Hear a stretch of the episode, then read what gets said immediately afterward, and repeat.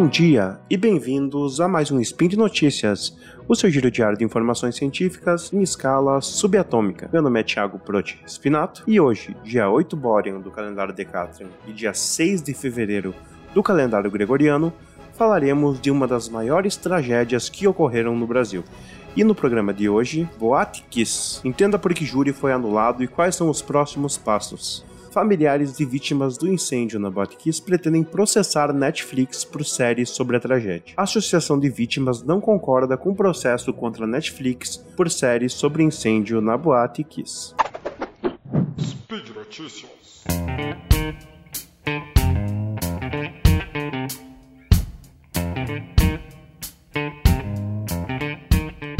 Há pouco mais de 10 anos atrás, no dia 27 de janeiro de 2013, ocorreu um incêndio em uma boate na cidade de Santa Maria, no Rio Grande do Sul, onde 242 jovens tiveram suas vidas ceifadas e mais de 600 pessoas ficaram feridas por conta do acionamento de um artefato pirotécnico no palco dessa boate, que não estava preparada para receber esse tipo de espetáculo e também tinha vários problemas com alvarás, com os bombeiros, com o Ministério Público e por isso muito se questionou na época e se questiona até hoje se essa boate deveria estar aberta e não fechada por conta das suas irregularidades. Ocorre que essa tragédia aconteceu é uma tragédia muito triste, uma tragédia que marcou muitas vidas. Ela foi notícia internacionalmente, ela foi algo que muitos de nós sabemos o que estávamos fazendo quando recebemos a notícia do que estava acontecendo. Então é um assunto que deve ser tratado com muito respeito, pois as vítimas dessa tragédia ainda estão por aí, elas estão lutando pelos seus direitos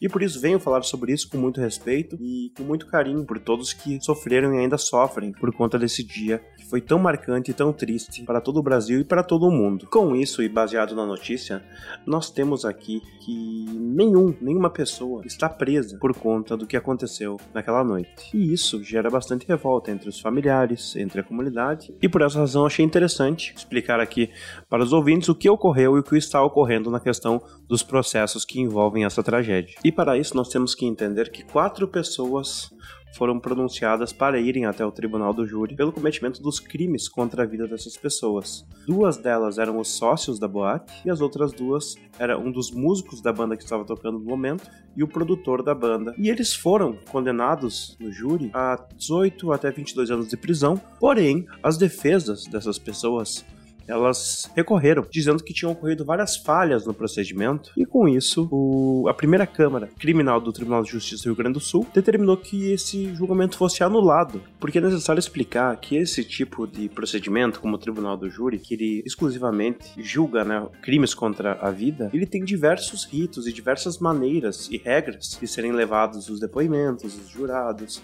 tudo que acontece lá. E quando essas regras não são cumpridas, muitas vezes a defesa consegue pedir a anulação do júri por conta desses descumprimentos. Algumas coisas que foram alegadas foi o sorteio excessivo dos jurados, a realização de um dos sorteios fora do prazo legal, o acesso por parte do Ministério Público, isso foi uma coisa que foi muito falada na época. Uh, alguns bancos de dados que a defesa não conseguiria acessar, deixando com que a paridade de armas entre eles não estivesse no mesmo nível. E também uma reunião que foi realizada entre o juiz do caso e os jurados, sem a presença das partes e também não que não foi registrada em ata. O Ministério Público, em manifestação, alega que o julgamento seguiu sim as regras e, com base nisso, entrou com um recurso que deve seguir para o STJ e para o STF. Mas, claro que um fator complicador disso é que não há prazo para que esses recursos sejam julgados, o que torna angustiante essa espera por parte das pessoas, né, que buscam ainda uma resposta para os fatos ocorridos naquela noite. Essa sessão do Tribunal do Júri, ela durou 10 dias e foi a maior sessão do estado do Rio Grande do Sul, movendo diversos servidores, diversas pessoas, e acabou sendo anulada por conta dessas questões que foram faladas aqui nesse spin. O que ocorre é que as famílias, as pessoas que estavam buscando essa finalização para o caso, se sentiram bastante desamparadas e desacreditaram bastante da justiça, tornando esse assunto muito complicado, porque existem questões técnicas que o direito ele precisa observar mas também existe um clamor popular, existe uma questão de dar uma resposta para a sociedade de um fato tão agressivo, uma coisa tão triste, uma coisa que moveu e ainda move a vida de pessoas que estão buscando pela justiça. Então, como falado, esse caso ainda está em suspensão, não se sabe ainda se farão outro júri uh, do zero ou se vai ser acatado o pedido do Ministério Público para reverter a anulação do júri.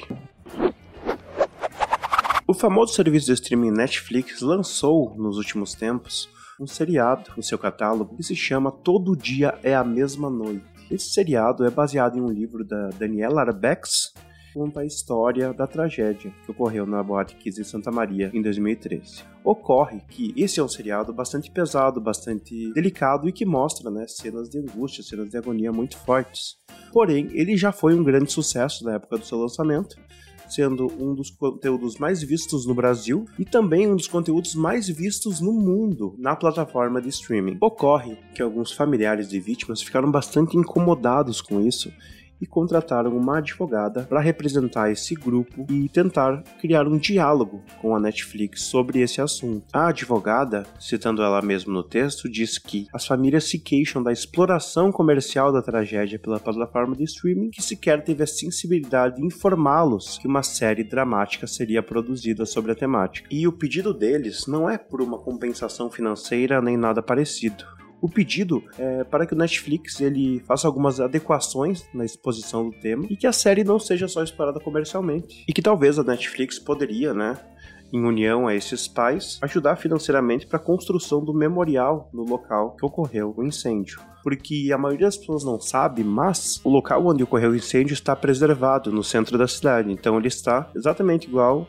ao que estava no dia da tragédia. E busca-se construir um tipo de monumento, um memorial naquele local, mas ainda não aconteceu. Então ele tem aquela marca dentro da cidade, né? aquela lembrança negativa, e por isso busca-se a criação de um memorial que talvez, uh, com uma ajuda da né, própria Netflix, uma ajuda de custo, poderia ser feita para que isso saia mais rápido. Porém, uh, sabe-se que esse memorial já está confirmado e que eventualmente ele será construído.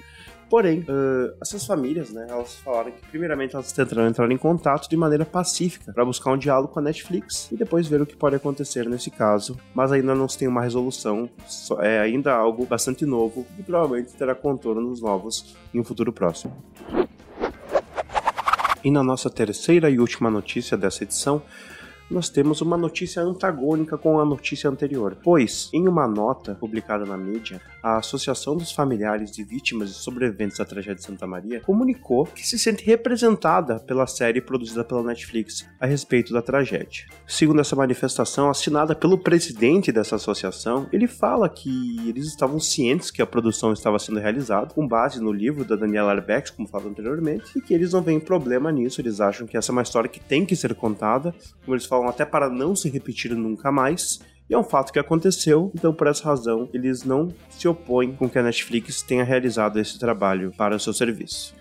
E eles reiteram, é claro, que não pretendem tomar nenhuma medida judicial contra o serviço de streaming, nem fazer nada quanto a isso, porque, como falado, eles acharam que foi interessante esse tipo de manifestação artística para lembrar do que aconteceu naquela fadídica noite. Mas é claro que esse é um tema muito polêmico, é um tema muito sensível e fica muito difícil qualquer um de nós que não foi vítima dessa tragédia se posicionar quanto a ser a favor ou contra isso, porque nós não sentimos na pele o que aconteceu e não estamos sentindo até hoje os reflexos e as consequências daquela noite e por essa razão, uh, resta a mim apenas informar o que está acontecendo quanto a essas notícias, não tendo uma opinião pessoal minha, porque acho que não cabe a mim falar o que é certo ou errado, porque os sentimentos são muito aflorados e eles são muito profundos. E as pessoas hoje ainda né, sofrem essas consequências dos danos causados há 10 anos atrás. Caso alguém queira ler a nota que foi feita pela associação na íntegra, ela está no link do post, está linkado lá com a notícia. Ela explica de fato os motivos pelos quais essas pessoas não se sentiram ofendidas com a vinculação dessa série, que está sendo falada em todos os lugares, está sendo uh, comentada, está no Trend Topics do Twitter e retrata uma triste realidade que ocorreu há mais de 10 anos atrás e que ainda não teve o seu encerramento, por conta de que os processos judiciais estão todos ainda andando e provavelmente demorará bastante para que as pessoas tenham uma resposta e vejam um fim, pelo menos, da parte judicial dessa questão. E por hoje é só, pessoal. Lembro que todos os links comentados estão no post. Deixe lá seu comentário, seu elogio, sua crítica, qualquer coisa que você queira passar para a equipe, para mim. E eu tenho que lembrar ainda que esse podcast só é possível acontecer por conta do seu apoio no patronato do SciCast, no Patreon, no Padrinho, no PicPay. Um grande abraço e até amanhã.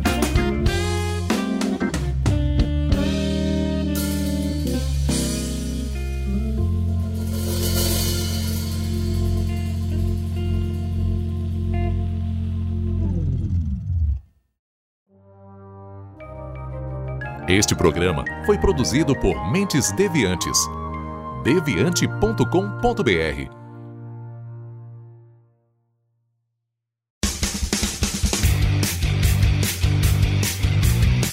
Cortes, edição de podcast.